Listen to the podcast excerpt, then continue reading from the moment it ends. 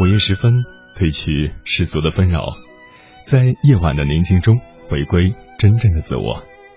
各位夜行侠，您现在听到的声音来自中央人民广播电台中国之声《千里共良宵》，迎着电波自在飞翔。我是央广高速广播的主持人迎波，今晚是第二次跟千里的听众朋友们准时相约，感谢您的守候。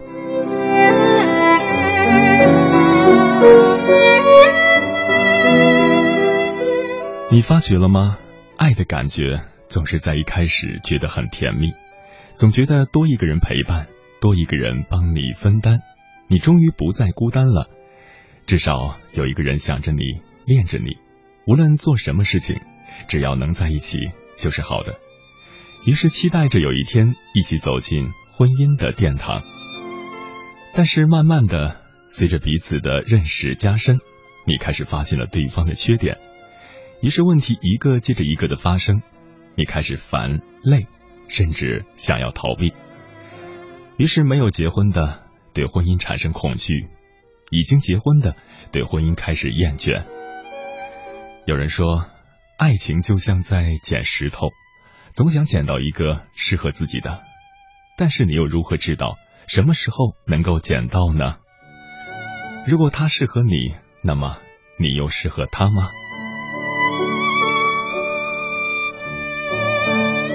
现在很多的都市人群喜欢单身，三十岁不想结婚的人也挺多。到了想结的时候再结也可以，只要有合适的对象。一般来说，女孩到了这个年龄也想结婚，因为逃脱不了世俗的压力。想结婚有想结婚的理由，不想结婚当然也有不想结婚的理由。这个跟个人的爱情观、婚姻观。人生观、价值观有一定的关系。有朋友说了，当你做出结婚的选择，你需要学会勇气、担当和责任。责任不是一份爱的负担，而是一份爱之所以沉甸甸的所在。没有责任的爱情，就像羽毛，浮华美丽，空虚轻飘，那绝对不是能够填补你心灵空洞的东西，更不是可以。让你安心依靠、信赖的东西，那样的爱不要也罢。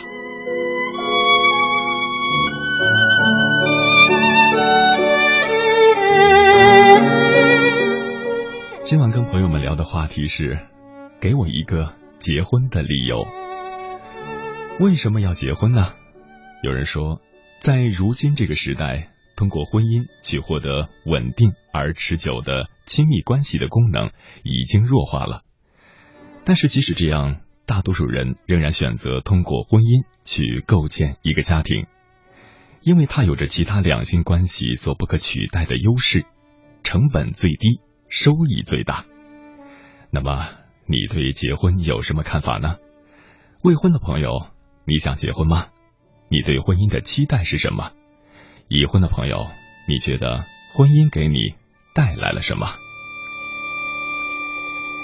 关于这个话题，如果你想和我交流，可以关注我的个人微信公众号“迎波”，欢迎的迎，电波的波，编辑文字消息留言就可以了，或者在中国之声的官方微博找到“千里共良宵”的节目互动帖，发表评论，参与话题，我也会在节目当中随时。和你进行互动，我们今晚的话题是给我一个结婚的理由。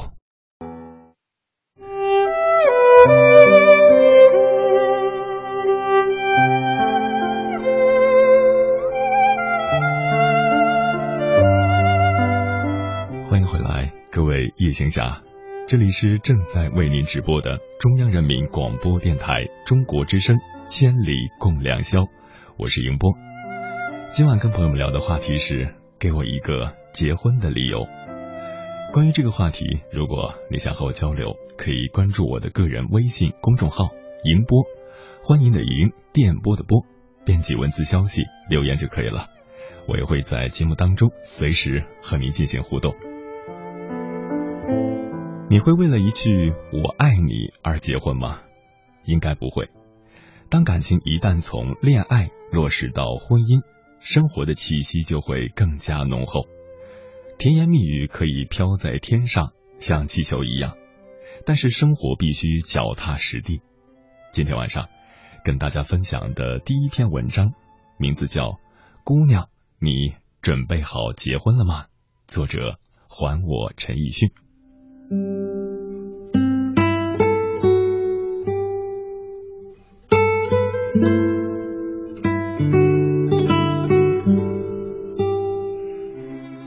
个闺蜜，二十六号要结婚了。这或许看起来很正常，那是因为你们必然不知道她从前的尿性。几个月前，我还戏称她为大龄未婚女青年，一个二十八九的老姑娘了，还各种忘不掉前男友。无数次在酒后跟我痛诉她在前任那里所遭受的重创，用她自己的话说就是。老娘这辈子再也不会爱上别人了。无论是我好言相劝，还是劈头盖脸的痛骂，他仍然秉持着破罐破摔的心态，持续不结婚。她是一个特别不愿意将就的姑娘，颜值控，还特讲究。一男的要是不能让她有来电的感觉，是誓死不嫁的。眼见他谈了好几次无疾而终的恋爱，我总是暗暗的为他着急，但是他不以为然。后来，突然有一天，他跟我说，他要回老家结婚了。我问他，跟谁啊？他说，我小学同学，就是那个暗恋你多年未果，至今未娶。然后还被你嫌弃长得丑的那个男的，嗯，是的。他是干嘛的呀？我又问。他回答：种田的。我有点发晕了，稳了稳心神，继续发问：那你嫁过去准备干嘛呀？他仍然云淡风轻的说：跟他一起种田。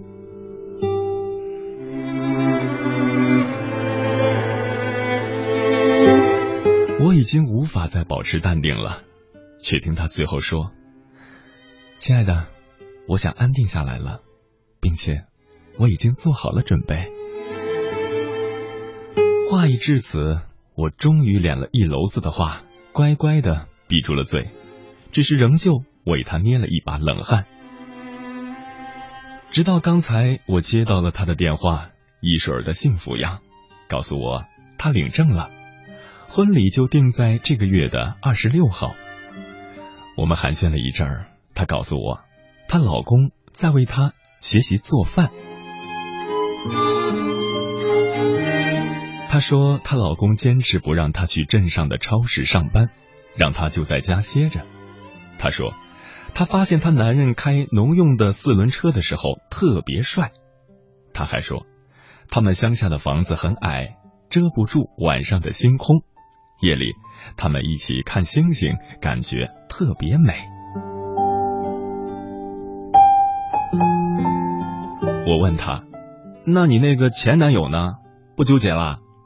他听完就在电话里咯咯的笑，然后对我说：“就像你说的，昨天的太阳晒不干今天的衣服。我现在感觉特别安定，还有幸福，这就够了，真的。”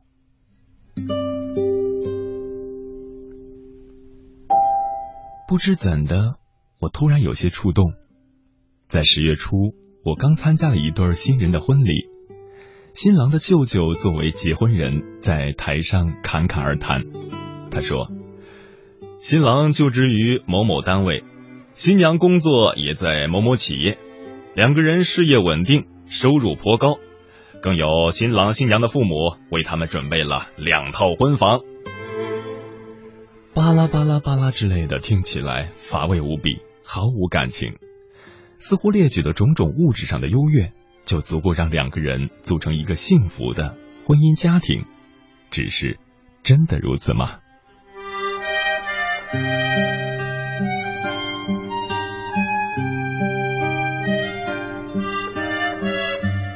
而今我也到了谈婚论嫁的年纪，每到家庭聚餐的时候，总会有那么多的三姑六婆蹦出来关心我的终身大事儿。丫头啊，你眼睛可得睁大点儿，找个条件好的。哎呀，我认识一个谁谁家的儿子，公务员，房子有好几套，还有某某的儿子，年纪轻轻就开了公司，买了车子房子，现在还没讨老婆呢。丫头啊，你可要抓紧，女人就那么几年，不在光鲜亮丽的时候挑好的，就只有被挑的份儿了。我随声附和着，心里却厌烦的很。这话怎么听？都像是一场财色交易，哪里是婚姻呢？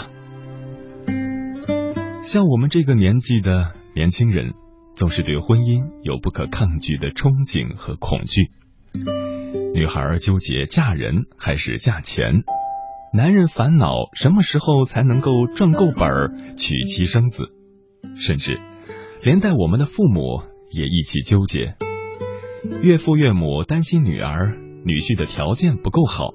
公公婆婆操心媳妇儿不持家，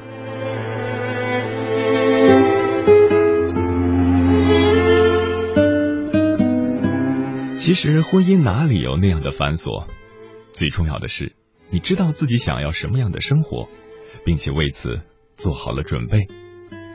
婚姻不是钱，不是房，不是车，甚至不叫爱。两个人在一起过平淡的日子。才叫婚姻。人生本就悲苦，你嘲笑贫贱夫妻百事哀，却不知道光鲜亮丽的富太太也有关门痛哭的时候。我认识一个姐姐，三十出头，小轿车开着，老公还给她买了一条街的店面，一年除了租金就有好几百万的收入，什么也不用干，就在家待着，带带女儿。平时爱干嘛就干嘛，老公也不多管着。我以为这生活足够潇洒惬意了，直到有一天，我们约好一起去一家挺有名的小吃店吃馄饨，才到门口，他拉着我就跑，直到跑出去很远，他蹲在地上就开始哭。我一时乱了手脚，也不知道发生了什么事儿，问了好久，他才断断续续的开口。她说：“她刚才看见她老公了，和那个女人在店里吃馄饨。”她哽咽的说：“我没想到，她都已经大肚子了。”听到这里，我竟然不知道要讲什么话来安慰他，只是愣愣的陪在他边上，看着他哭。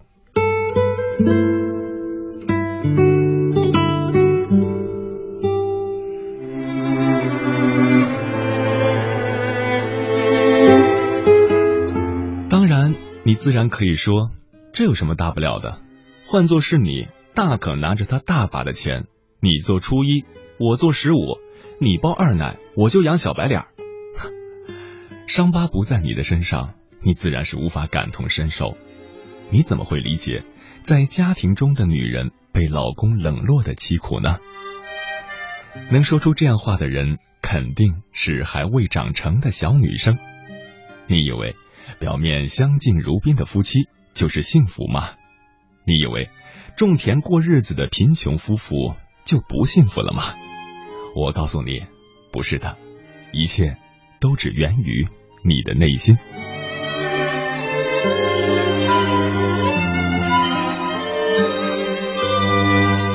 我的身边仍然不乏许多恨嫁的姑娘，她们操着一口统一的腔调。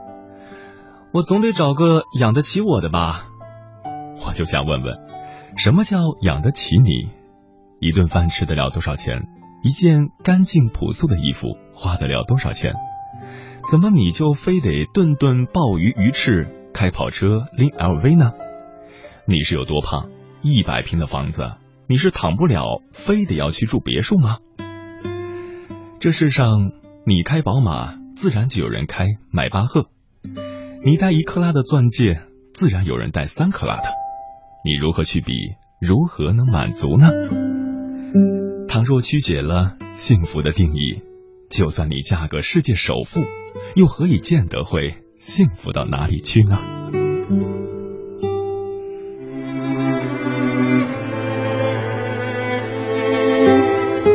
这样的人永远也找不到幸福。很多人向我抱怨为什么这么久了总是遇不到一个靠谱的男人？我向来都是委婉的告诉他们要从自己身上找原因。紧接着，必然是一阵狂嘶怒吼：“我怎么了？我对他还不够好吗？我都准备跟他结婚了，事事迁就他，给他买这买那，他怎么能一转身就跟别的女人好到要结婚了呢？”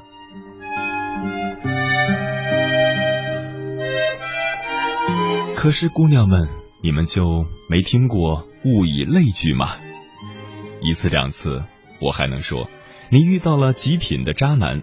可是你次次的遇到人渣，有些人渣一转身还就去跟别的女孩好好的过日子去了，这难道不是自身的原因吗？你还是指望能在夜店遇到真爱吗？你加微信还在看人家的头像？是什么车吗？你跟身边一圈玩世不恭的朋友在一起，能够遇到好男人吗？你在恋爱的时候只想着今晚吃什么，明天去哪里玩，却连只碗都没洗过，你这是做好结婚的准备了吗？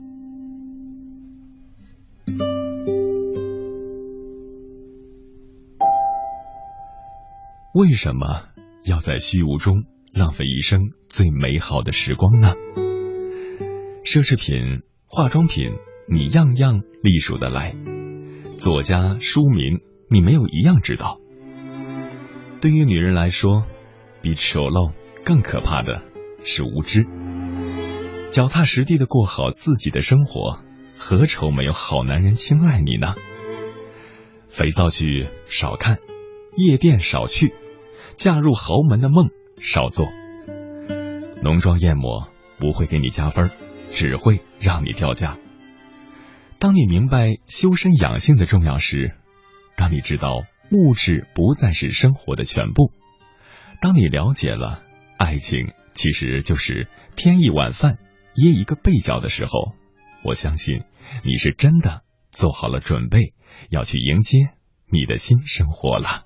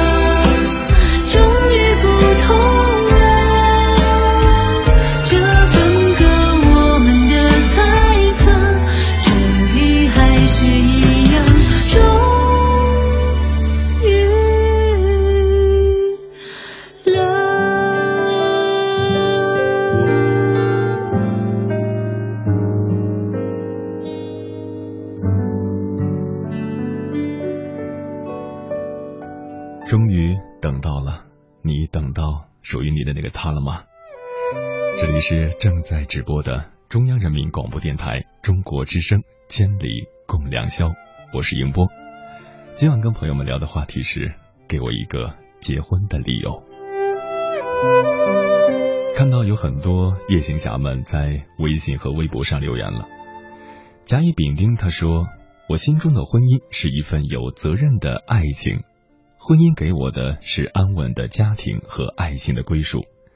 现在的我们很远很远，在这样的一个美好的夜晚，我爱的他和我在一起，虽然不能在一起，但是我相信现在的等待一定是未来婚姻的考验。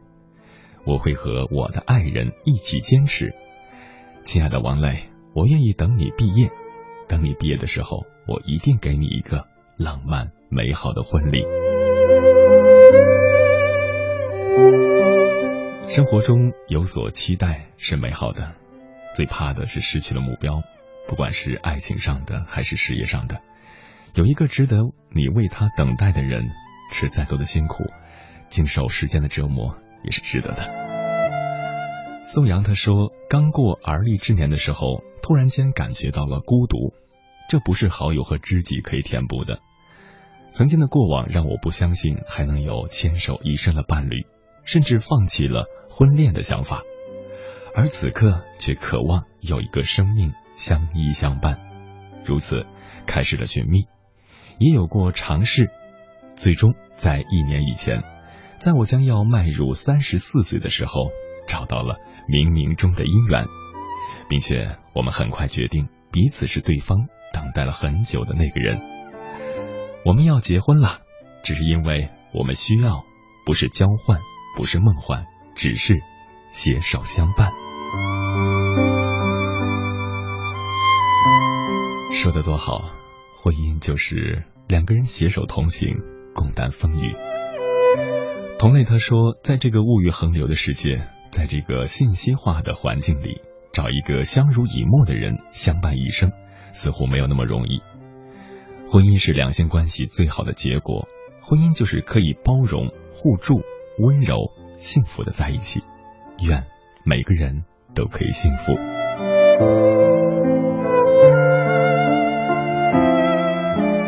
如小彻在微博上留言，他说：“结婚的理由嘛，可能不想一个人的时候有人陪。”想聊天的时候可以随意的聊，有人分担你的痛苦欢乐，有人陪伴你，陪你一起照顾父母。重要的是他爱你，不会离开你，所以才一直觉得宁缺毋滥。如果只是为了婚姻而婚姻，那么情愿一个人单着，对自己负责，也是对别人的感情负责。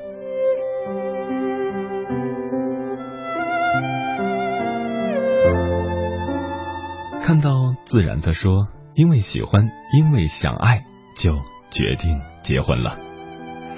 我们是日久见人心型的，在一起相处的久了，也就培养出感情来了。周尔德他说，二十三岁了，在其他地方工作，离家很远，特想找个女朋友，过一年就结婚，但总是没找到，是不是缘分未到，还是我太小了？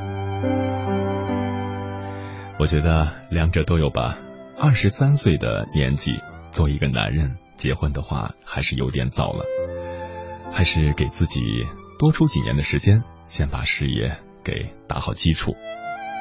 缘分这个东西真的是可遇不可求，越是着急，可能越不得不到。而当你让自己的生活过得越来越好的时候，当你整个生命的状态调整到最佳的时候，那个人可能。就不期而遇了。这里是正在直播的中国之声《千里共良宵》，我是迎波。今晚跟朋友们聊的话题是：给我一个结婚的理由。如果你也想参与话题互动，可以关注我的个人微信公众号“迎波”，欢迎的迎，电波的波，编辑文字消息留言就可以了。或者在中国之声的官方微博找到《千里共良宵》的节目互动帖。发表评论，参与话题，我也会在节目当中随时和你进行互动。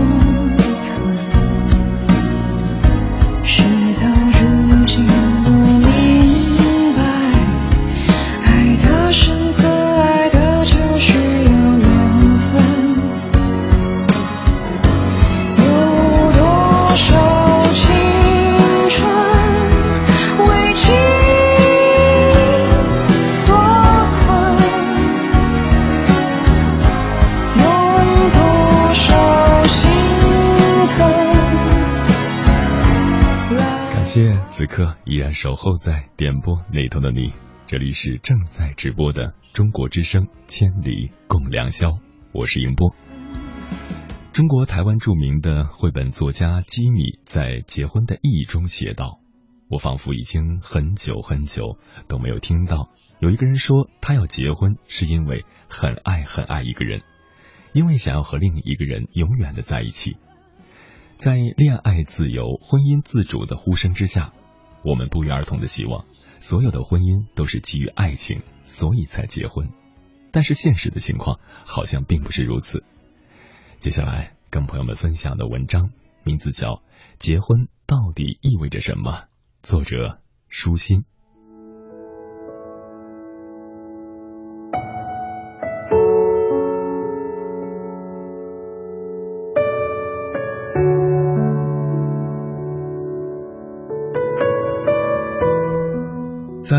数不多的读者的评论当中，看到这样一条：结婚到底意味着什么？我百感交集，却又如鲠在喉。我回答不了。在这样过着三八、过着五四、不三不四的尴尬年纪里，谈结婚确实有点蹩脚。说完全不懂，又有点故作天真；说完全懂，又有点为赋新词强说愁。于是似懂非懂起来。每当谈论到谁跟谁结婚的时候，也总有一种修成正果的童话式结尾的感觉。王子和公主从此过上了幸福快乐的生活。然而，生活又不慌不忙的告诉我们，有些很爱很爱、很想永远在一起的人，最后却又离婚了。忽然想起了罗大佑的歌：“爱情这东西。”我知道，但永远是什么？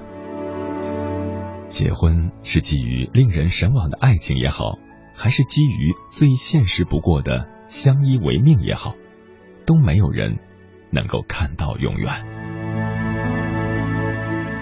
前不久，对门的夫妻闹离婚，外婆说：“现在的社会真乱，明明是自己挑的人，怎么过着过着就不稀罕了呢？”我无言以对，可能是诱惑太多了吧。轻易的触及到了人性原本就脆弱不堪的底线，可能是问题太多，让人渐渐的心力交瘁，或者是离婚自由的宽大政策，让人随时有路可退。总之，结婚这个看似幸福快乐的结局，实则是所有考验的刚刚开始。如果说结婚需要排除万难，那么婚后一定。又有万难。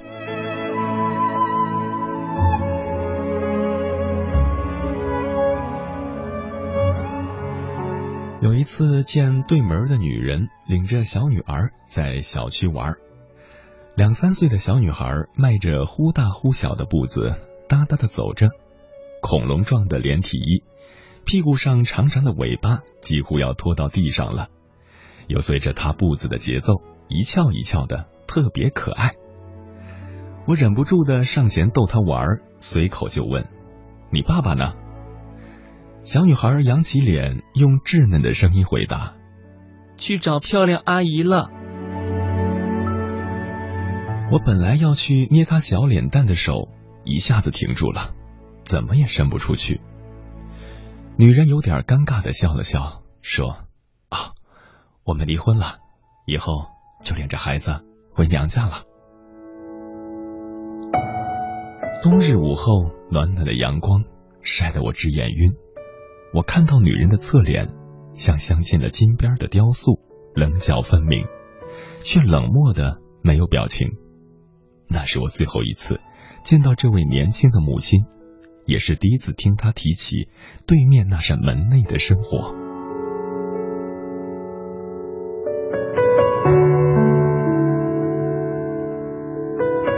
女人今年才满二十周岁，夫妻俩一直没有登记。前几年是因为她年龄不够，加上父母又强烈的反对，就一意孤行，私自的跑出来，顶撞父母说非她不嫁。到如今年龄够了，也熬得父母心软了，两个人却过不下去了。真的是比戏剧还戏剧的人生。听得我的心如天津大麻花一样扭扭曲曲的。以前一直不懂，十六七岁的年纪怎么敢轻易的把自己投入一场婚姻呢？后来听母亲闲谈时说起村里两名初三的学生在学校里举行了婚礼，我忽然就明白了，在单纯而又热血的花样年华里，根本就不懂得婚姻的庄严。又何来畏惧呢？无知者无畏，更多的可能是对日后幸福的笃定。扬着一脸的自以为是，大刀阔斧的向前冲，以为能过五关斩六将，大获全胜。可是生活总是会默默的一点一点的抽掉你最初的勇气，让你最终俯首称臣。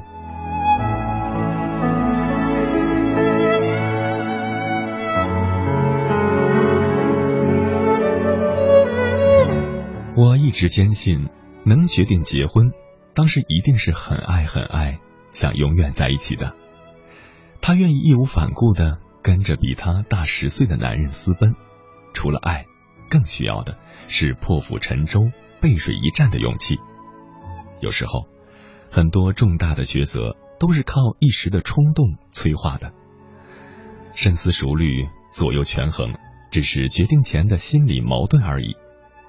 女人说：“当她被父母关在家里，男人跳墙进去的那一刻，她就决定万水千山也跟定他了，哪怕他一无所有。”我脑子里显现出《还珠格格》里蒙丹去抢含香公主时的画面，心中立刻热气腾腾起来。他的眼睛亮亮的看着远方，好像又回到了当初那个瞬间。融化他的场景。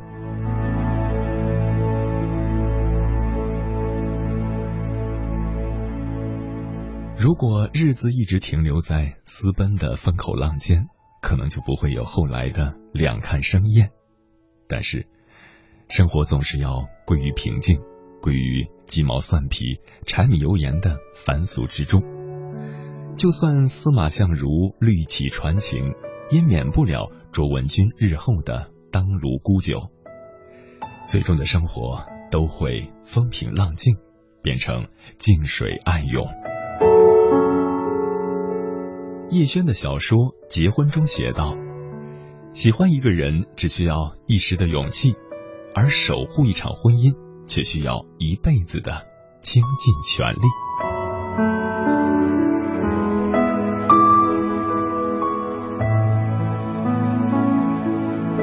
就在女人未婚先孕，逼得父母心软，同意结婚之后，他们草草的举行了婚礼。接下来的生活并未像童话中一般幸福快乐起来。她代孕在家，婆媳妯娌、小姑的各种关系让她焦头烂额。男人微薄的工资让他们的生活捉襟见肘。负面的情绪日积月累，渐渐的。越来越多的矛盾不可调和，他们不再像刚开始吵架那样很快就会和好如初。男人开始彻夜不归，女人开始怄气回娘家。女人说：“可能他就是那个时候才开始有了外遇的。他倾尽所有才得来的婚姻，就这样无声无息的土崩瓦解。”他没有说男人是否有心悔改，也没说他是否想挽留。既然已经离婚了，可能大家都尽力了吧。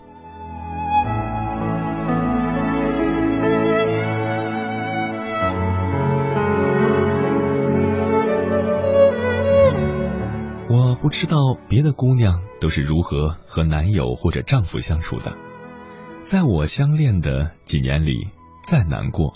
再无助的吵架，都从来没有跑回家告诉过母亲。就连最后的分手，都只是轻描淡写的通知了母亲一声。记得母亲当时很诧异：“啊，你们从来不吵架，可不能一吵架就散伙了。气消了，日子还得好好过。”最狼狈的一次是给闺蜜打长途电话，委屈的嚎啕大哭。哭够了之后，说：“挂了，我要去洗衣服了。”当然，最终我们还是分开了。可见我并不擅长经营，有敌军攻城的时候，我也只能丢盔卸甲，落荒而逃。同学异地恋七年，今年结婚，我感叹真心不容易。同学说。感谢异地，越难走的路反而走得越扎实。我说，祝你们的一马平川也能走得扎实。忽然想起小时候，外婆领着我走路，她常说一句话：“冰路易过，平路难走。”我生性腿笨，走路比较晚，在记忆中总是跑得最慢，灰头土脸的摔跤。但是过河走冰路的时候，我从来没有摔过。在三九四九冰上走的寒冬，河上冰厚，我经常跟外婆来回走过冰冻的河面，大约是去河对岸赶集去，或者是探亲串门印象特别深，外婆总是会用力的攥紧我的手，反复嘱咐：冰路滑，千万要。一步一步走仔细了，看脚底。我亲眼目睹过有人摔跤后滑到气眼里去，差点丧命。于是小心翼翼、全神贯注的一小步一小步的走，每次都是顺顺利利的。走到对岸，我总是喜欢回过头去看看那冰铺的河面。在冬天，昏昏沉沉的日光下，河面白茫茫一片。外婆说：“天上的银河也是这么亮的。”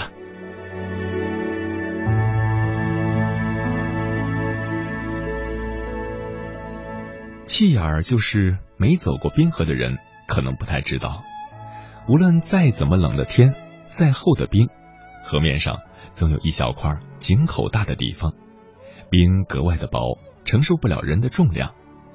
老人们都说那是河神喘气儿用的，不能踏。有时候走着走着，忽然会听见河中某处传来嘎吱的闷响，像夏天的沉雷，让人心慌。外婆说，那是河神在抓不好好走路的小孩。路必须要好好的走，这是我所受过的最早的教育。结婚这条路尤其要好好的走，你要足够勇敢，冲得过风口浪尖；也要足够韧性，熬得过平淡无味。你要全身心的投入，尽全力的减少失足，也要保留余力，以便摔跤后能够东山再起。原以为人生如戏，结婚就是最圆满的结局，但是生活细火慢微的告诉我，婚后的路并不都是金光闪闪的阳光大道，结婚只是漫漫人生路上的一个拐角，是生活变换一种两人同行的方式来呈现。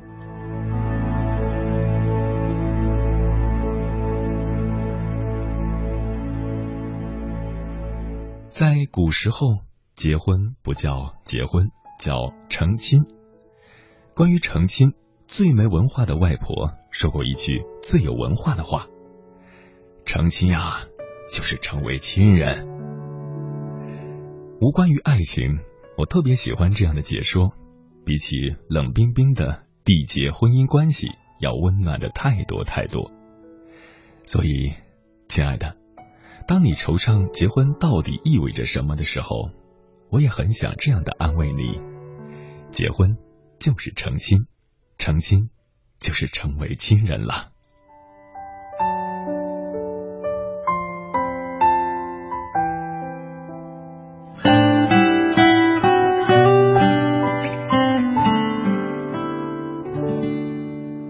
这世上没有迟到的。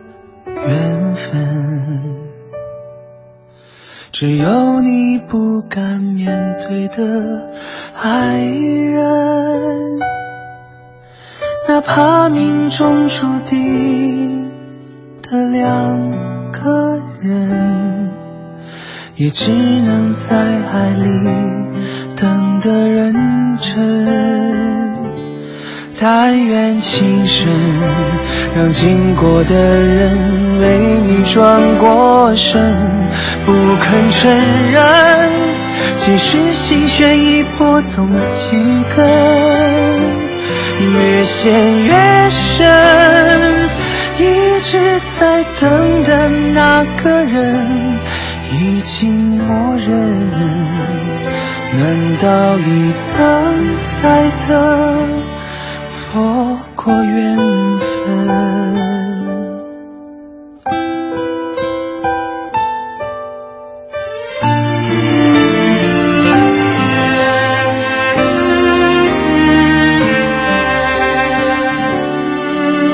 这世上没有迟到的缘分，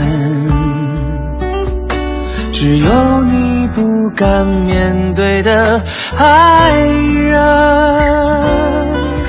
哪怕命中注定的两个人，也只能在爱里等的认真。但愿情深，让经过的人为你转过身，不肯承认。其实心弦已拨动几根，越陷越深。一直在等的那个人已经默认，难道一等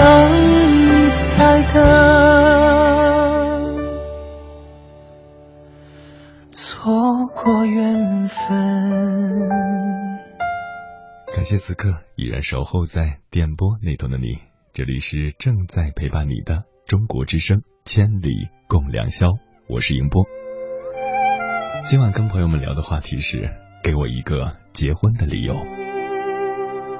刘钊在微信上说，很苦恼，三十岁的年纪了，从小上大学找工作，没让家里操半点心，但是已经被家里逼迫的不知如何是好。又到春节的节骨眼了，愿自己再给自己一个期限，在其中收获真爱，不要因为逼迫而昏，昏了头脑的昏。其实每到春节的时候，回到家里，尤其是大龄的适婚青年，都会遭受父母长辈催婚的烦恼。一方面能够理解父母长辈的这份苦心吧，但是另一方面，自己确实还没有遇到那个自己觉得很合适的人，所以还是要随缘吧。压力是一方面，幸福却是自己的一辈子的事儿，你不为自己考虑。那是不太合理的。Angel 他说：“我是一个二十四岁的单身的未婚妈妈，我女儿三岁，我依然相信爱情。虽然身边有些形形色色的男生在追求，可是我知道我不会凑合，为了结婚而结婚。但是几乎所有的人，甚至父母都觉得我应该快一点结婚。以我的情况，不应该再挑剔了。”找个人结婚，只有我自己知道。我真的不是挑剔，我依然在坚守自己的爱情。如果我结婚了，那肯定是找到爱情了。我依然相信爱情，憧憬婚姻，向往婚姻。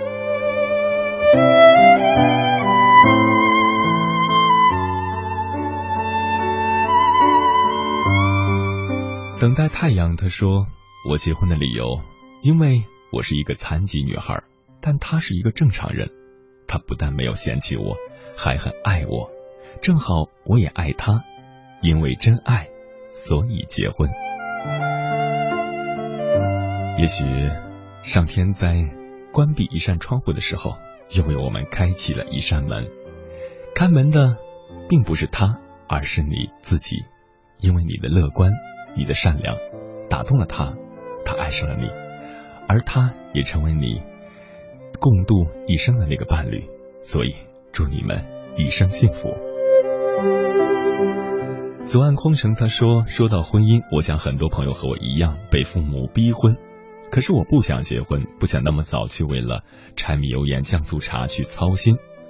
为了自由，我选择流浪远方，在异乡生活了几年，我没有回过家，父母也着急。”觉得自己这样做真的是很不孝。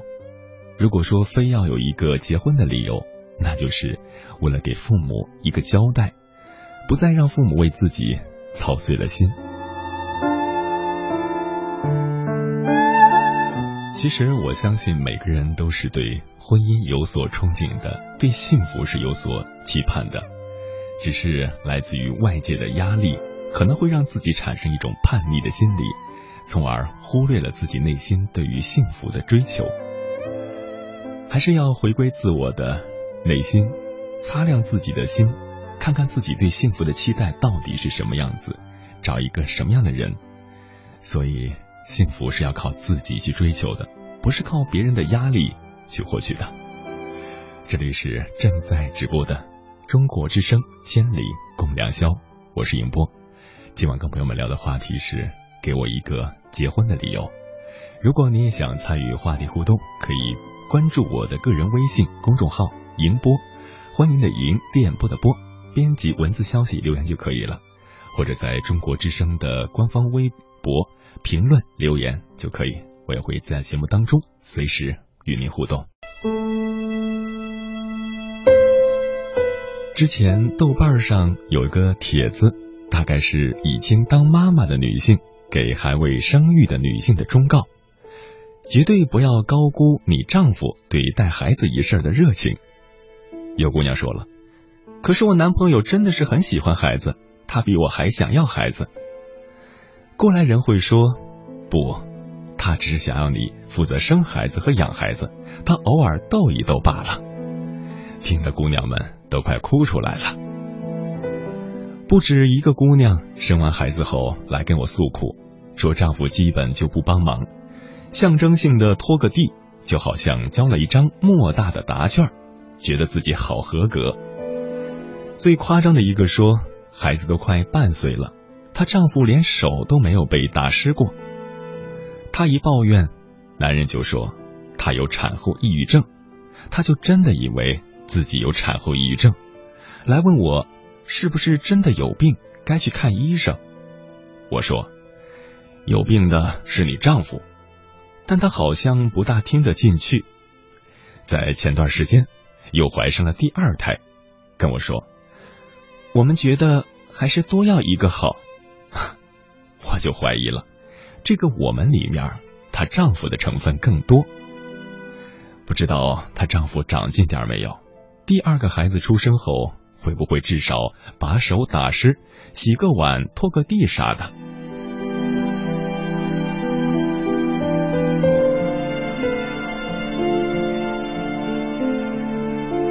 这个例子告诉我们，那个最想要孩子的人，未必是最想为孩子负责的人。大部分的人要孩子的动机，一曰养儿防老，二曰社会责任，这都是胡扯。其余还有七七八八，但基本都和自己有关，和孩子没啥关系。总体上，有子女的夫妇总是过着所谓的更正常的人生。往远了说。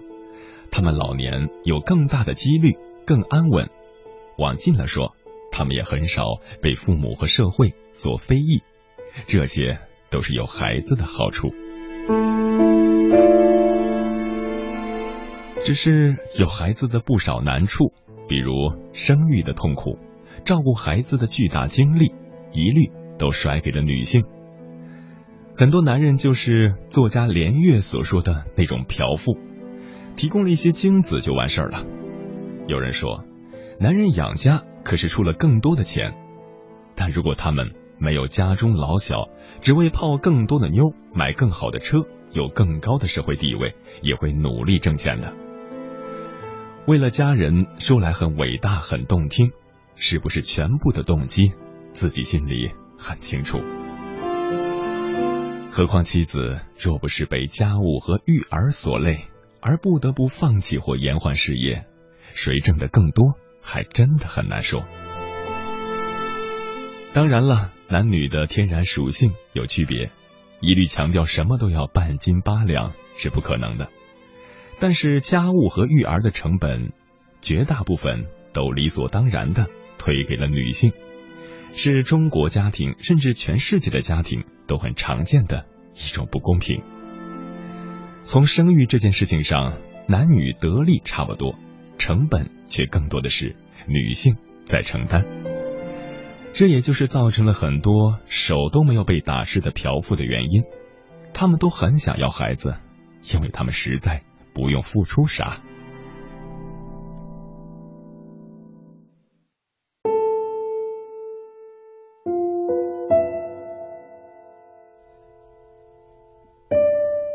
说这些是因为前段时间和几个男同事吃饭，又说到我们都认识的某男。这男的好像我以前在豆瓣提过几次，但都是比较零散的事迹。现在就统一来讲一讲。好几年前，此人最大的急事儿就是结婚，忙不迭的参加了一系列的相亲，各种相亲交友网站都注册了，拉住办公室里的每一个人。要人家给他介绍姑娘，我年纪大了，再不结婚不行了，拜托了。说是这么说，也不过二十七八岁，折腾了一两年，终于圈到了一个姑娘，婚也结了，前年也生了个儿子，现在孩子大概一两岁，正是丢不开手的时候。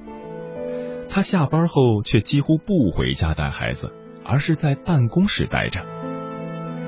也许有那么一两天吧，真的是在加班，但是更多的时候却是和别人在组队打游戏，因为总能听到他跟队友大喊大叫各种术语，打得高兴了还要喝两罐啤酒，讨论一下刚才的战斗英姿。不止一次，他在打游戏的途中接到了老婆的电话，估计是催他回家，几句敷衍后就挂了，继续玩。有几次催得凶了，夫妻俩就在电话里对吵，男的愤然指责女方给他添乱。都说了在加班，在加班，我辛辛苦苦还不是为了你和孩子。有时候连他的队友都劝他说：“哎，我说你早点回去吧，陪嫂子带孩子吧。”他摇摇头说：“回去也帮不上，我什么都不会，去了也是帮倒忙。”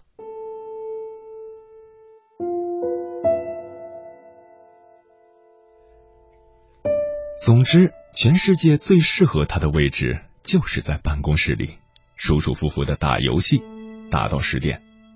除了下班后不肯回家去，在周末时，他也努力的往外面钻。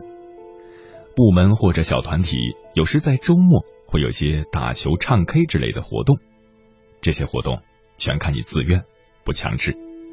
谁家里有事儿就可以不来，他却是一个都不落下，每回都来，一来就撑足全场，借此来减少在家的时间。从他的表现来看，他自己努力组织起来的这个家庭，今天对他来说就像个不折不扣的魔窟，在里面多待一会儿都要掉很多的 HP 似的。要是他家有恐怖的岳母，或者是老婆出轨，他一回家就伤心，所以不乐意回去，这事儿也能说得通。可根据他平时的描述，他的家庭中规中矩，所以。估计也就是那个普通却万年有效的原因。不想回家，面对黄脸婆、熊孩子和无穷无尽的家务。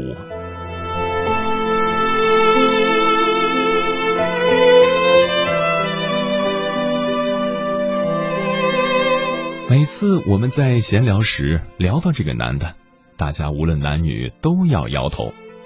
这个人结了婚之后的生活和结婚前。完全没有任何变化，他这样的不能承担任何家庭责任的男人，根本就不该结婚，活活的祸害一个女人和孩子。可是有一天，朋友手 Q 仙子突然跟我说：“其实吧，就是他这样根本就不该结婚的男人，才最想结婚。结婚之后，性生活有了，孩子有了，饭有人做了，房间有人打扫了。”连花费都有人和你均摊了，他就是什么责任都不负，又怎么样呢？他有一万个借口可以逃避，就说加班加班。你能来看他是不是真加班吗？不是加班，又能把他抓回来扫地吗？我现在没有女朋友，也不想结婚，可是前段时间我妈到我这儿来住了几天，我家就跟翻了天似的，干净多了。回家就有饭吃，什么都井井有条，我还啥都不用做。以前不觉得，一对比就觉得差太多了。这下连我这个不想结婚的人都觉得家里有个女人还真是不错，连我都想结婚了。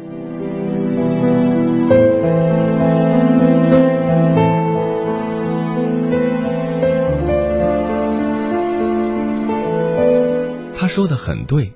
和生育一样，能从婚姻中得到最大好处的那个人，才是最想结婚的那个人。所以，非常急着结婚的人，常常不是因为他们号称的真爱，甚至不是因为爸妈逼的，而是基于通过婚姻来改变现在生活的人。婚姻是一种合同制，两人联手来提高生活品质，抵御未来的风险。所以，因为婚姻而得利，也算是很正常不过的一件事情。如果婚姻百害无一利，只靠爱情一个动力，怕是不能成为人类最广泛应用的路线。比如偷情，偷情一般主要是靠爱情或性欲来推动，好处很少，或者成本太高，所以成不了大众路线。但是现在的问题是，太多的人。想通过婚姻得到令自己满意的利益，却不愿意承担足够的付出。很多人觉得，只要付出一场婚礼，有时还有半套房子，老婆和自己各出一半，自己的那一半还得找父母要，自己就活该进入甩手掌柜的生涯，不承担任何的家庭事务，不陪伴家庭成员共度时光，还能享受一个干净整洁的家，一个任劳任怨，还能保持年轻漂亮、对他死心塌地的老婆和一个知书达理的听话孩子。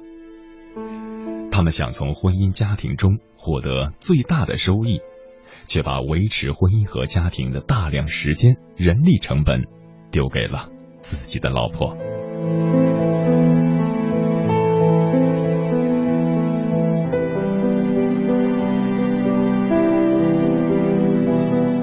这种空手套白狼之心的人还真是不少，因为社会对于男性对家庭付出欠缺这样的事儿是非常宽容甚至纵容的。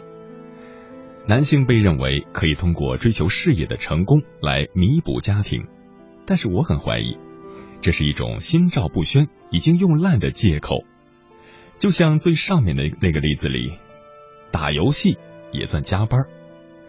社会似乎给了男性逃避家庭责任的退路，大家自然很乐意解坡下驴。何况，在家庭里的欠缺，又怎么可能完全通过男人一个人更成功、更有钱来弥补呢？富贵但是依然冷漠的所谓的家庭，这世上多得很呐、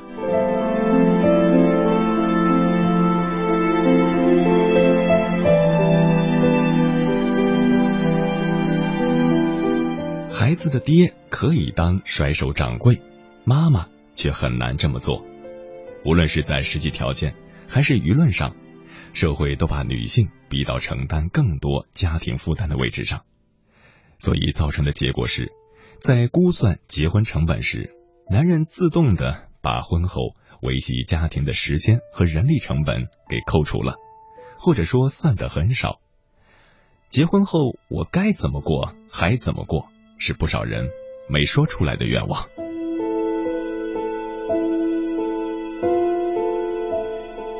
但是女性就很少忽略这一块儿。结婚后，尤其是有孩子后，会花更多的时间精力去处理家务，时间还长达五十年。这是大部分女孩都非常清楚的风险，而且非常自然的觉得这一块风险主要是由自己来承担。对方若是肯帮下忙，更像是他的良心，而非他的责任。总之。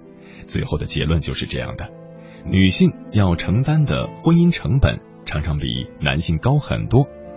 如果我们还加上生育的成本，几乎就是一边倒了。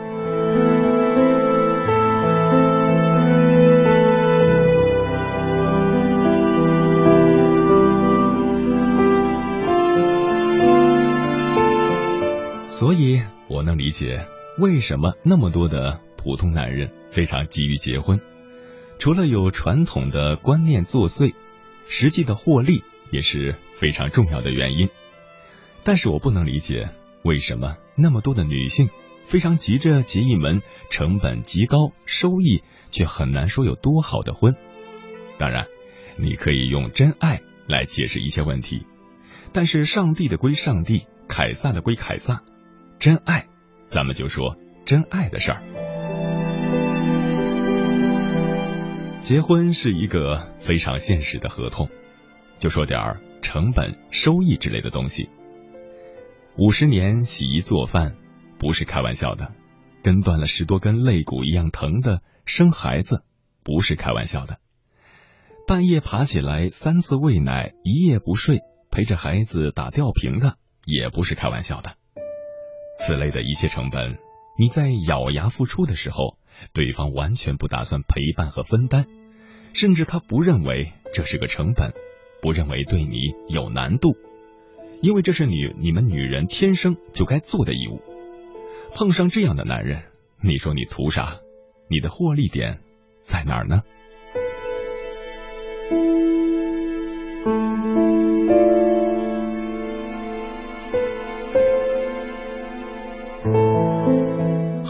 有一个结婚狂的姑娘回答了图啥这个问题。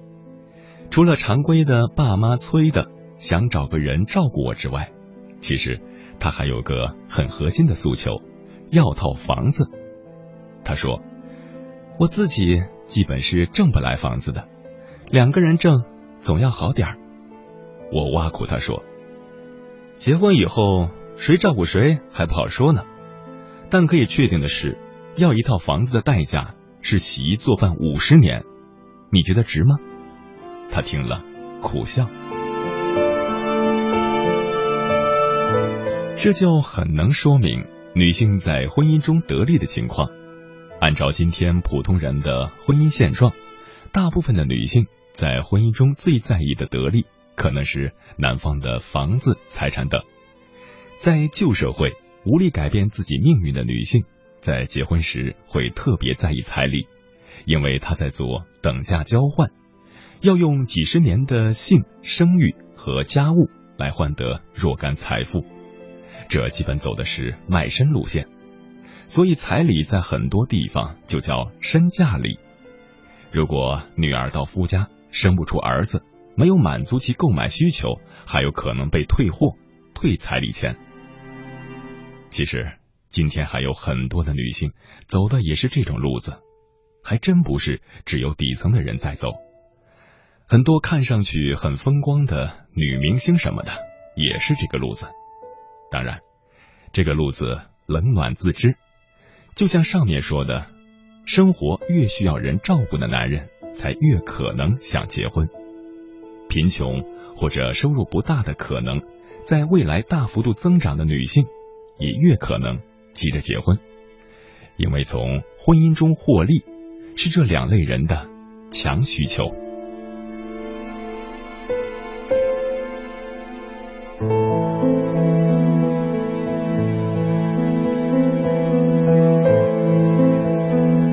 这也可以解释为什么收入越高的人群结婚年龄越晚。之前，民政部下属的一个委员会发布了一个《二零一二中国人婚恋状况的调查报告》，里面的数据是：收入三万元以上的错过二十五岁左右理想婚龄的占百分之四十四点二，收入两千元的只占百分之十六点五。由此可见。收入好、社会地位高的人，无论男女，他生活的很多方面都已经被较好的满足，婚姻不再是个最好的获利途径。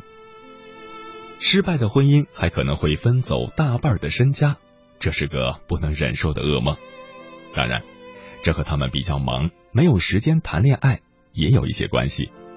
总之，这些人在婚姻上偏向保守。不是有钱了就看不起婚姻，不需要真爱，而是他们并不怎么着急。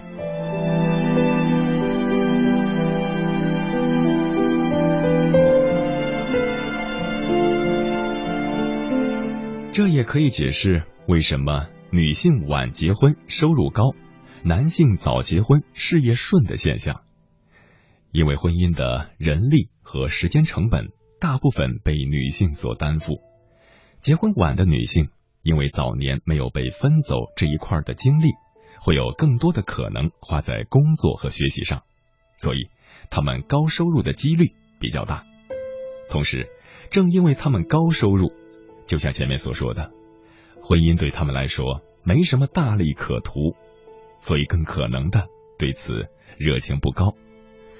这一块逻辑上跑得通，但是在现实中，高收入、高学历。却嗷嗷叫着想不顾一切嫁出去的女性还是很多。一来只能感叹他们的账没有算好，二来还要感叹社会习俗和成见的力量之巨大，居然可以压倒经济学。世俗的力量如此强大，当你身边的每一个人都用一个很侮辱性的“败犬”这个字眼来称呼你的时候，除非心如钢铁。否则很难有人不动摇。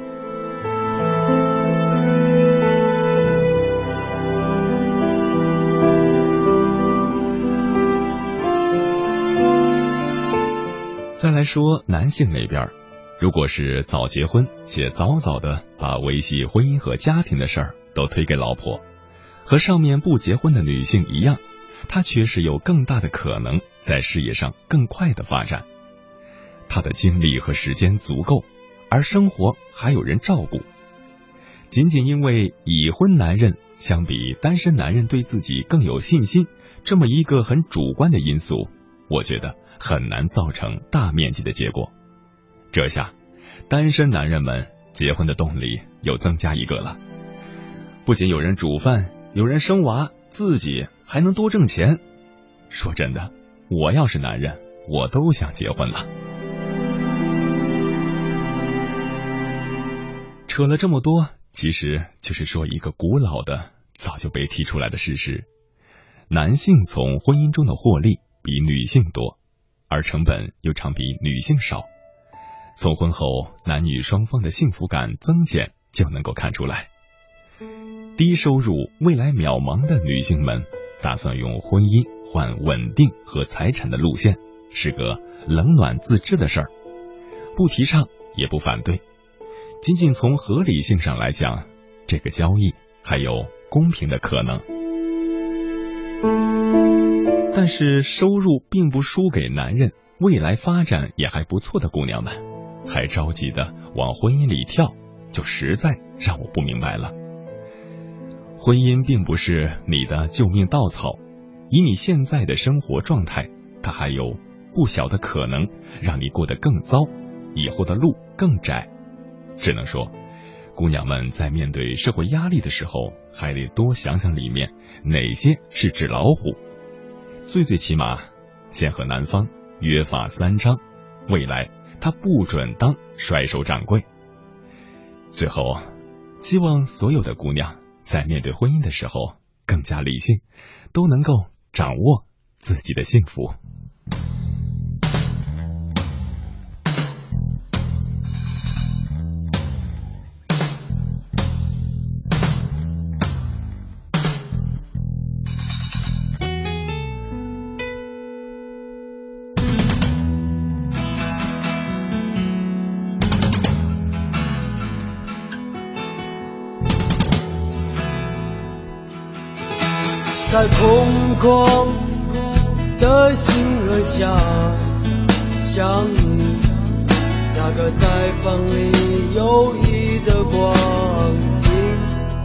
是你在晚风吹起发梢的时候，只留一个小手的是你。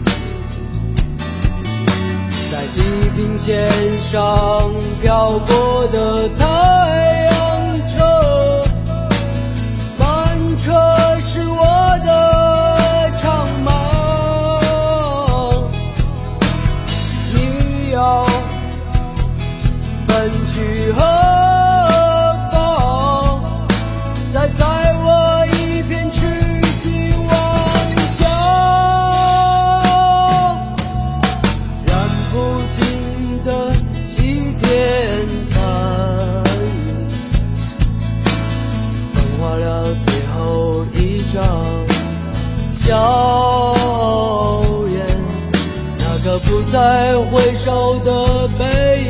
影，走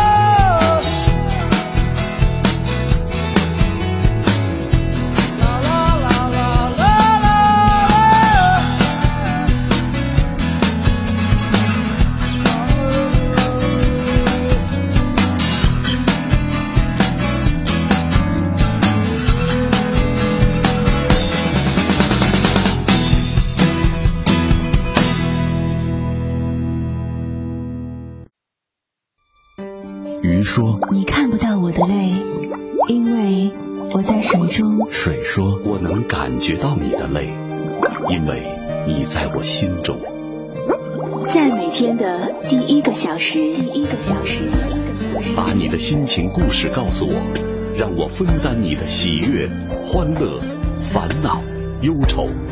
请相信，你的心情有人懂。夜晚的声音会发光。每天午夜时分，千里共良宵，与您共赴心灵之约。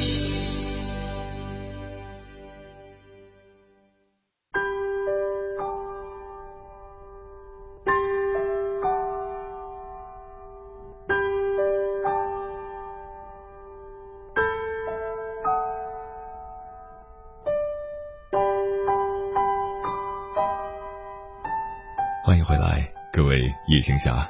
你现在听到的声音来自中央人民广播电台中国之声《千里共良宵》，我是迎波。今晚跟朋友们聊的话题是：给我一个结婚的理由。看到甘国凤在微博上留言，他说前几天刚过完二十八岁的生日，对于结婚自己心里还是很谨慎的。不懂的是，身边的悲剧看多了，还是自己不敢去承担婚后的责任。家里若是不催的话，我心里并不着急。回家一个多月了，正在被安排各种相亲，说着很忐忑。我以前没有谈过恋爱，总觉得一辈子谈一次就够了。如果是能够遇到对的那个人，谈一次就够了。但是。世界那么大，要找到那个对的人，并不是一帆风顺的，总是要经历很多情感的波折，在和异性的相处过程中，去发现自己的缺点和优点，缺点改掉，优点变得更好，让自己更加的完善，才有可能遇到那个对的人。上山忘了带罗盘，他说：“我们相识快十年了，相恋也快七年了。”我要努力赚钱，娶了她。这相处的时间确实够长的了，还是早点给对方一个幸福的归宿吧。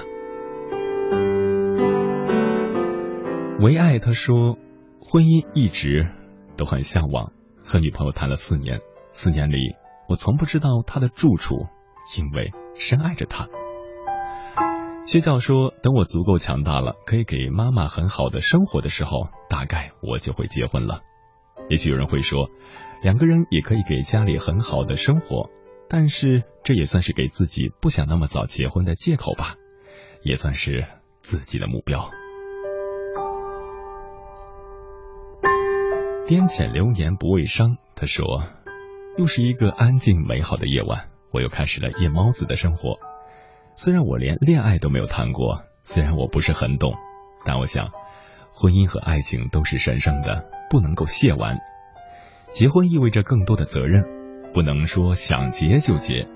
婚姻是美好爱情的延伸和产物。会飞的企鹅他说：“我认为结婚的理由是在我最贫困潦倒的时候，他陪在我的身边，和我度过了最苦的日子。因为他的陪伴，我走过了那段黑暗的日子。因为爱，我们准备今年结婚了。哑巴也想唱歌，他说：“我觉得爱情也许是注定的。我和我媳妇儿从相识到马上要走进婚姻。”回看走过的路，看似是偶然，也看似必然。我们都相信爱情，尽管在这路上走的不是那么平顺，我们都在彼此搀扶，相互包容。我还是相信爱情的，相信婚姻。祝愿我们的婚姻是幸福的，同时也借电波真诚祝愿天下有情人终成眷属。Colorful 苗他说：“和爱人相爱已经十年了，顺其自然的结婚生子，有了可爱的女儿。婚姻是爱情的马拉松，很累，但是要努力坚持。努力是为了出发时带着的对幸福的理解。说的真好，努力是为了出发时对幸福的理解。有多少人还记得自己出发时的目的和理由呢？”当激情渐渐的消退，当生活变成柴米油盐，当我们之间的爱从浓烈变得平淡，你还会想起曾经的他，让你心动的时刻吗？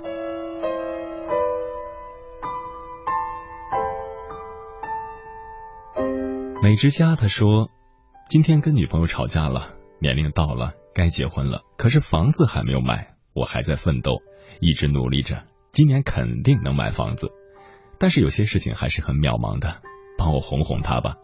我太笨了，我其实很爱很爱他，真的。偶尔吵吵架，开心的时候很多的，但是感觉总是有种隔膜。帮我下吧，教教我。怎么说呢？吵架是帮助两个人更好的认清彼此，会告诉你对方的底线在哪里。通过这些小吵小闹，你会发现有些东西是不能说的，有些底线是不能碰触的，从而也会帮助你们两个人更好的相处。这里是正在陪伴你的中国之声《千里共良宵》，我是迎波。今晚跟朋友们聊的话题是：给我一个结婚的理由。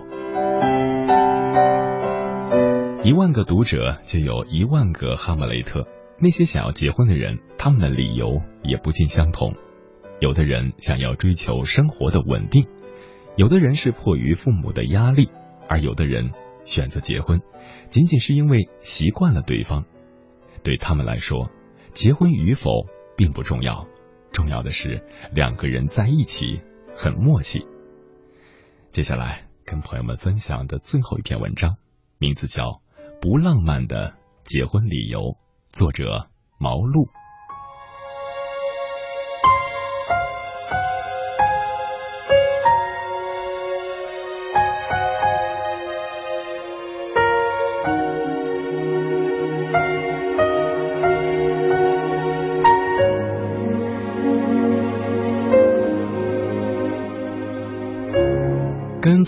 在一起快三年了。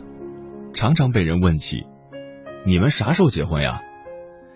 当我表示我们还没有这个打算的时候，总有人会问我为什么呀？一篇关于丁克的文章中这样写道：前些日子，在一个老同学的婚礼上，有同学问：“你们为什么要做丁克呀？”我和我的爱人一时语塞，尴尬冷场。之后我想，为什么？我说不出个所以然来呢，怕是价值观的冲突，讲起长篇大论来要吓到别人吧。后来才反应过来，不要孩子还讲什么原因，就是不需要；要孩子才需要理由。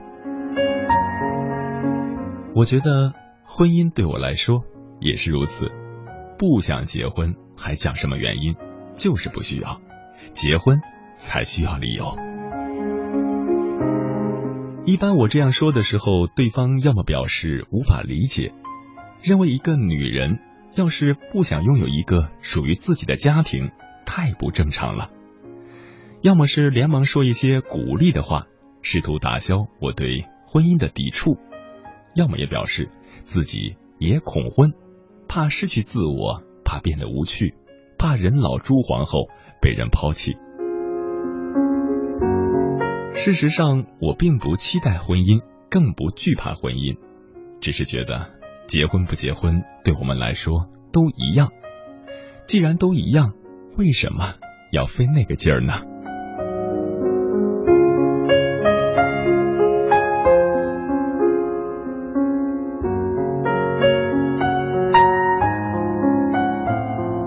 有时候人们问你问题，他们其实并不想知道你的情况，他们只想你赞同他们、理解他们、支持他们，所以你怎么解释都无济于事，因为他们总是站在自己的角度来理解你，希望你对他们的处境感同身受，以便通过你的嘴巴告诉他们一个答案。当然，我不应该去怪罪他人的这种自私。这样的私心，我也常常会有。在很多时候，你越解释，别人对你的误解会越深。无论我怎么去表达自己的想法，很多人都会把我放进恐婚者或者反婚者的名单里。我越来越觉得，被人误解是一件太正常不过的事情了，因为每个人的成长经历、思维方式都不一样。谁都没有权利去要求别人对自己的处境感同身受。在有些人看来，解释即辩解，彪悍的人生不需要解释。但是我的人生并不彪悍，尽管我知道解释有时是无效的，但是也忍不住要解释一下。再说，万一运气好，对方碰巧理解了呢？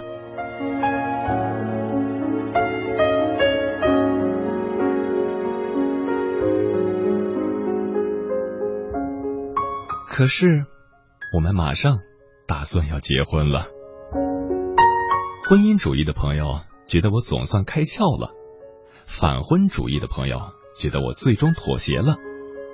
说来可笑，起结婚这个念头是因为我们俩被你们啥时候结婚、你们为什么不想结婚这样的问题给问烦了，而很少有人会问你们为什么要结婚这样的问题。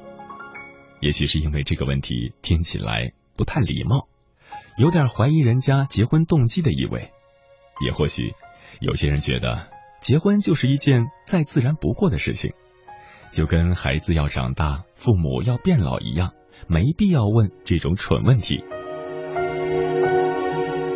我个人认为，婚姻是非自然的，是被人类社会强行创造出来的，多数人的天性。并非是一对一的一夫一妻制，一对一之所以成为可能，是因为文明社会的个体出于特定的原因，比如爱情、道德和利益等，而压制了自己一对多的本性。出轨的人要么是不愿意压制自己的这一本性，要么是压制不住。我并不认为婚姻本身有多浪漫，婚姻显得浪漫时。那是因为爱情，而非婚姻。我也不赞同“婚姻是爱情的坟墓”这种说法。那些爱情进了坟墓的夫妻，就算当初没有结婚，在一起时间久了，爱情照样完蛋。因为两个人爱情的终结，恰好发生在结婚后，就指控婚姻是谋杀爱情的凶手，婚姻实在是太冤了。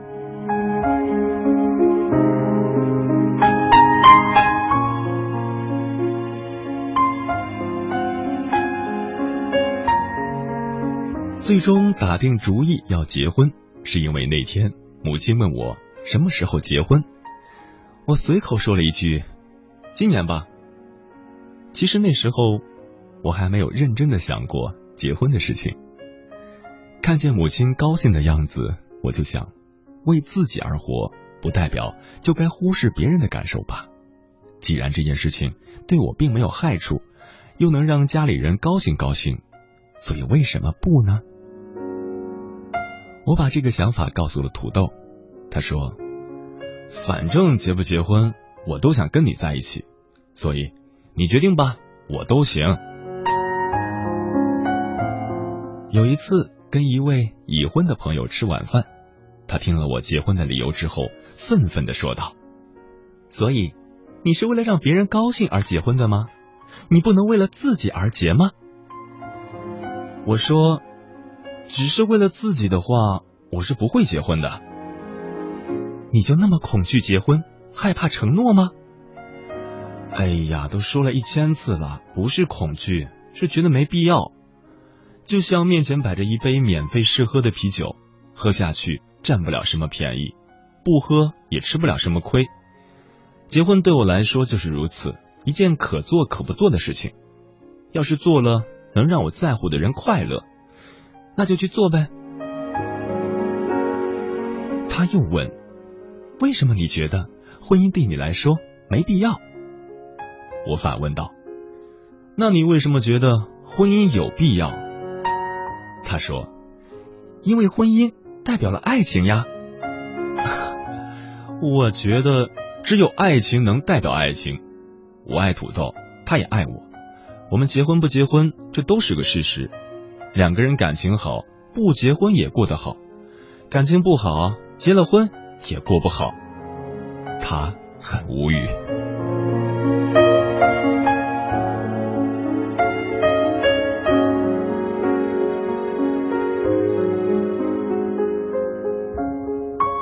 那位朋友仍不甘心，在另外的一次聚会中，他表示：“也许爱情不需要婚姻来代表，但婚姻是承诺，是责任，是约束，也是种保障，所以。”很有必要。我叹了口气说：“ 你要是觉得对你很有必要，我一点也不想反驳你了。但是对我来说，没必要就是没必要。先来说承诺吧。土豆说过，承诺是 sweet nothingness，翻译一下就是甜蜜的废话。我认为这一定义相当精准。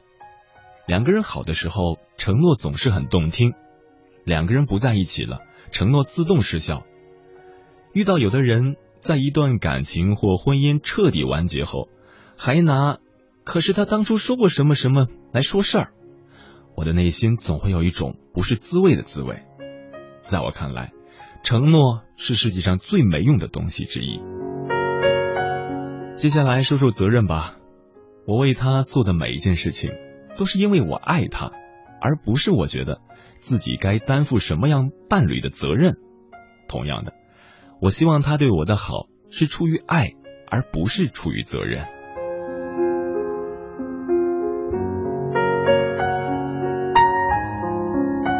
再来说说约束吧，我想你是指道德层面的约束吧？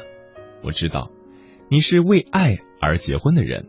所以受不了我那个非常不浪漫的结婚理由，但是我认为，爱的魅力之一是它让人懂得自我约束，而非约束他人。我爱他，所以遇到帅哥的时候，我只会歪歪，不会劈腿。同样的，我相信他的忠诚，相信他也懂得自律，无需由我或者婚姻去约束他。最后说说保障吧。保障什么？经济保障吗？还是爱情保障？第一种，我自己有一定的经济来源，不需要婚姻来保障。第二种，婚姻保障不了爱情，爱的消亡跟爱的来临一样，不是谁想控制就控制得了的。如果他不再爱我，用婚姻强行的把他留在身边，我不知道这事对我来说有什么意义。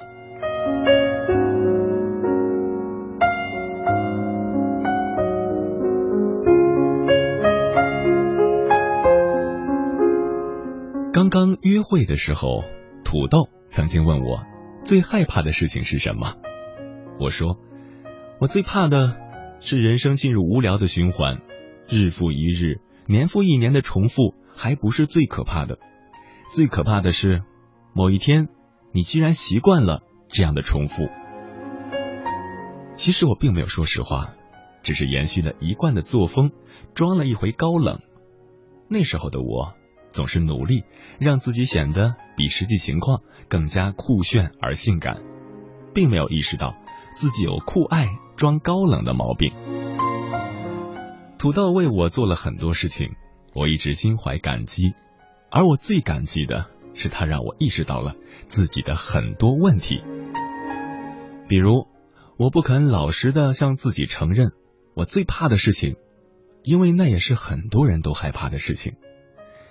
自己得了重病，爱的人得了重病。以前我总是害怕跟别人一样，因为那样不够酷。是土豆让我明白了，为了与众不同而与众不同，才是最不酷的事情。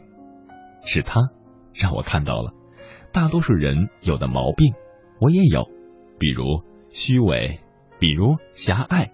比如自私。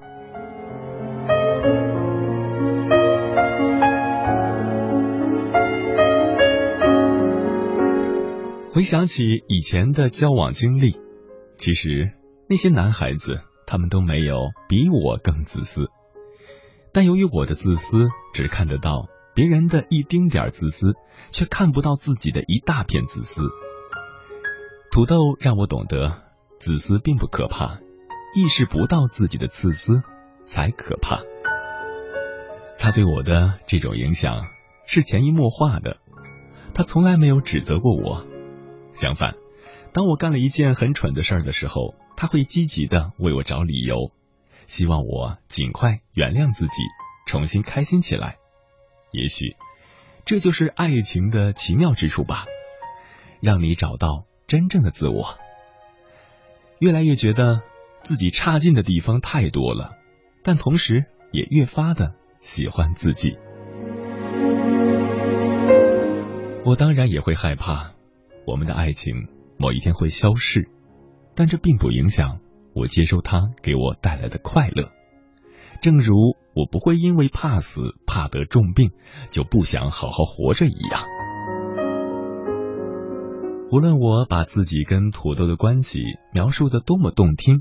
这个婚就是结给别人看的，婚姻对我来说可有可无，不是因为不够爱，而是爱的太深了，以至于婚姻在这么多的爱面前显得那么的微不足道和无足轻重。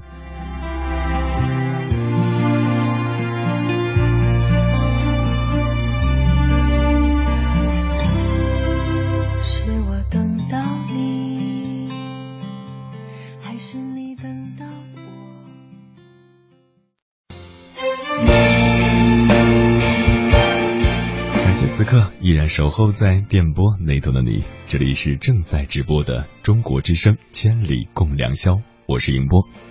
今晚两个小时的时间，跟朋友们聊的话题是“给我一个结婚的理由”。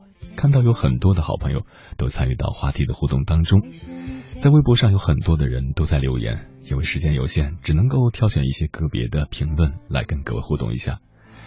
梦辰他说还未婚，但是真的不想结婚。虽然爱情的升华是婚姻，但我觉得同时要具备一份责任感，是家庭的责任、父母的责任、对爱人的责任、对孩子的责任。当一切还不具备，却急匆匆的步入婚姻的时候，也只是短时间的幸福，并不足以长久。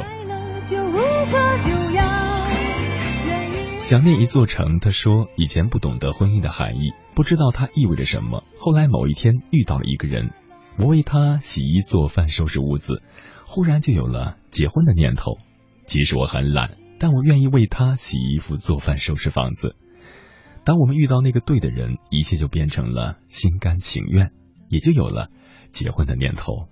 我的那座城遇到他，是我一辈子最幸福的事情。在这个尴尬。蓝色爱灰机他说：“我心中的婚姻是一份有责任的爱情，婚姻给我的是安稳的家庭和爱情的归属。现在的我们很远很远，在这样一个美好的夜晚，我爱的他和我在身边，我们会一起来坚持。”还看到很多好朋友的留言，真的是因为时间的关系，今天就跟各位分享到这里了。有人说，结婚就是一种选择。当你厌倦了孤单了的时候，当你不再放纵了，当你想要一个归宿的时候，那么你就可以结婚了。结婚是一个过程，至少大多数的人都应该经历这个过程。如果你想永久摆脱孤单的话，否则你终究会迎来分手。结婚还是一种延续，延续着你们的爱情，延续着人类的火种。也许没有那么神圣，但是这是一个自然规律。也有人说，婚姻是爱情的坟墓，但是仔细想想，人终归是要走向坟墓的。但如果你这辈子都没有结过婚，也未曾体验过做父母的感觉，我相信你肯定会有遗憾的。人生就像是一场游戏，没有胜负，只有不想赢和不想输的人。这场游戏的终点就是死亡。但是在途中，你经历的越多，你的人生就会越丰富，而且你也没有输的那么惨，对吧？所以，你真的不想结婚吗？时间过得好快，转眼要跟各位夜行侠说再见了。感谢您收听本期的《千里共良宵》，我是央广高速广播的主持人迎波。如果你对我的节目有什么好的建议，或者想要投稿，可以通过我的个人微信公众号“迎波”，欢迎的迎，电波的波，随时和我取得联系。